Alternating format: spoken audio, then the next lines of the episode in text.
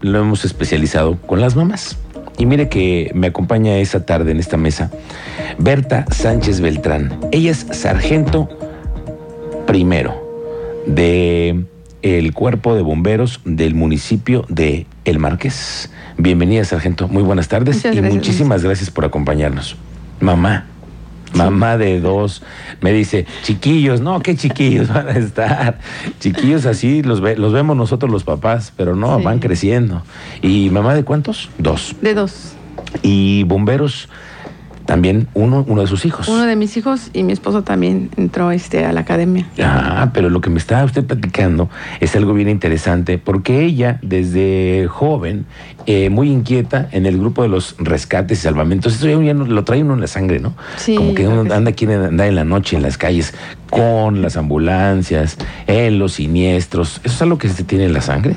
La verdad. Sí. ¿y usted cómo fue que le siguió? Cuéntenos, ¿cómo fue su historia como primero rescatista? Sí, entré en el grupo de Escuadrón Paramédico y Rescate. De hecho, yo cuando entré a ese grupo ni siquiera sabía que era de, rescate.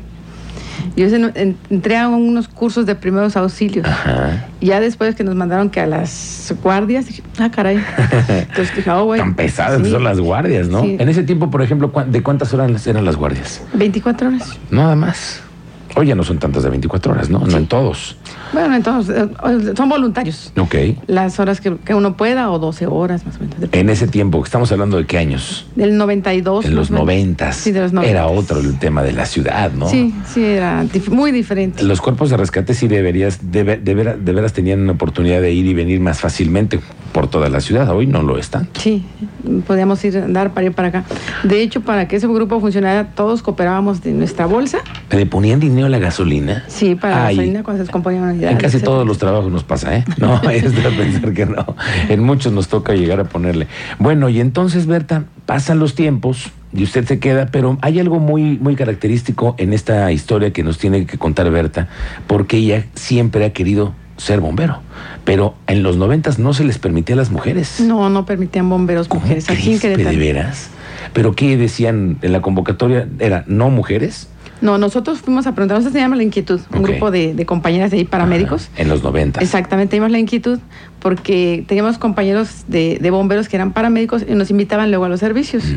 Entonces nos nace la, inquietud de pertenecer a los bomberos. Entonces fuimos a preguntar, dijeron no, que no pertenecen, no, este, aceptaban mujeres, puros hombres.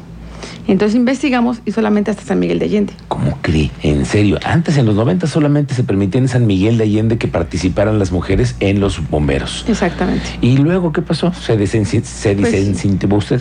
Pues sí, porque pues teníamos que dejar paramédicos y pues no, ¿cómo vamos a dejar paramédicos? Queríamos las dos cosas. Claro, como casi todo el mundo tiene en, esa, en, esa, en esos oficios, ¿no? Exactamente. Se van compaginando unos turnos y otros. Sí, y es que van agarrados de la mano realmente. Sí, y luego entonces siguió usted en el tema del servicio médico, un poco en el tema de rescate y todo ello. Sí, ahí estuve alrededor de unos cuatro años.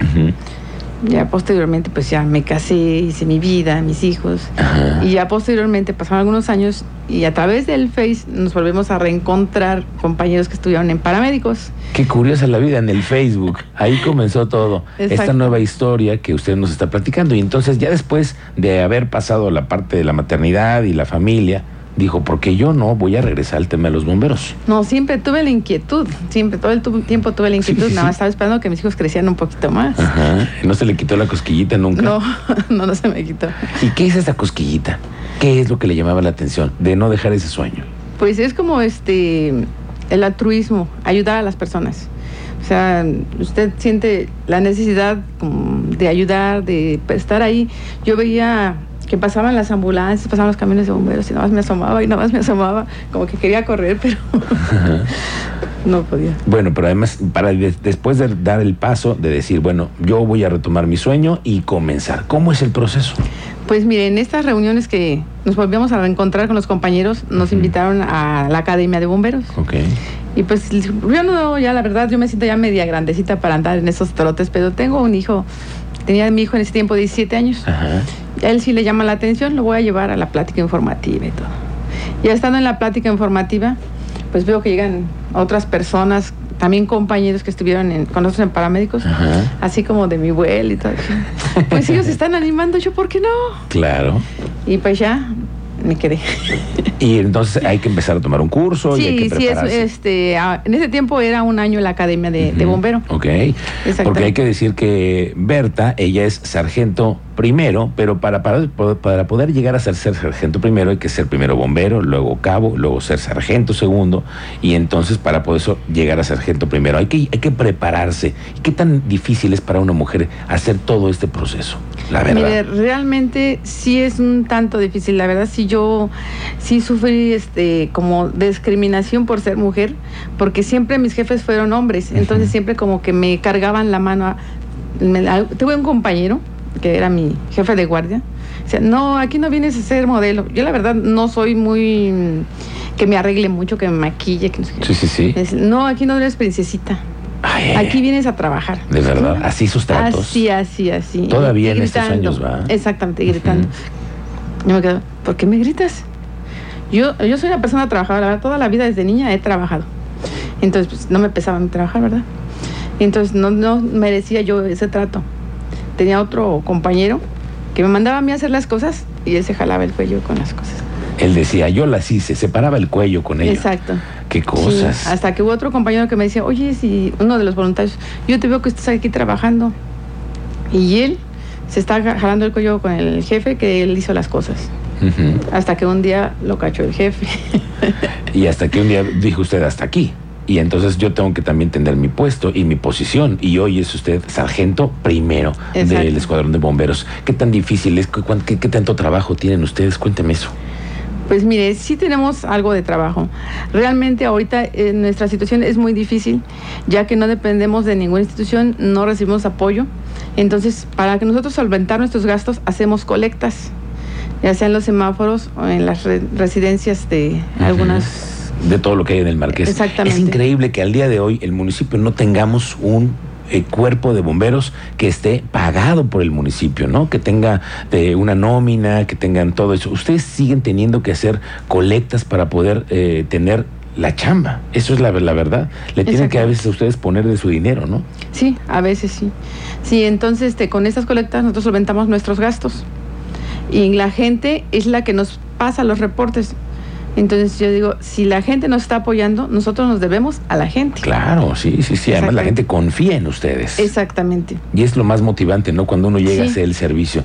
De las experiencias más bonitas, cuéntanos alguna de las que recuerda usted que dijo, en esta con ello vale mi trabajo de todos los días, estas guardias tan, tan intensas que luego uno lleva, ¿no? Pues mire, realmente son muchísimos los casos que uno dice, ay, que se siente satisfecho, Ajá. pero tan solo con que le digan a uno gracias o cualquier palabra ya como que nos levanta el ánimo. Pero estamos ahí muy tristes haciendo la colecta, que no cae nada. No falta que vaya el niño con el papá y nos lleve un agua, una coca. Eso sí, ¿verdad? Exactamente. La solidaridad de la gente. Siempre con el cuerpo de bomberos, siempre como hay que una cara más amable, ¿no? Y a Exactamente. las mujeres hay que decirles que sí se puede, ¿no, Berta? Claro que sí se puede. Todo lo que queramos se puede. Nada más cuestión de que pongamos empeño y adelante. y que no, no, no, no, no, no nos permi- no permitamos que los hombres o que este tipo de actitudes machistas nos arruinen estos momentos. ¿no? Exactamente. Sí, no, no permitirlo. Pues le agradezco muchísimo su, su visita. Queremos platicar con usted para conocer un poco más de todo lo que ustedes viven en el, en el trabajo del día a día. Y bueno, pues enhorabuena y muchas gracias y un saludo a todos los que integran este cuerpo de bomberos ahí en el Marqués. Y gracias. Por, por la chamba que hacen todos los días. Gracias y la verdad es muy bonito. Le agradezco mucho.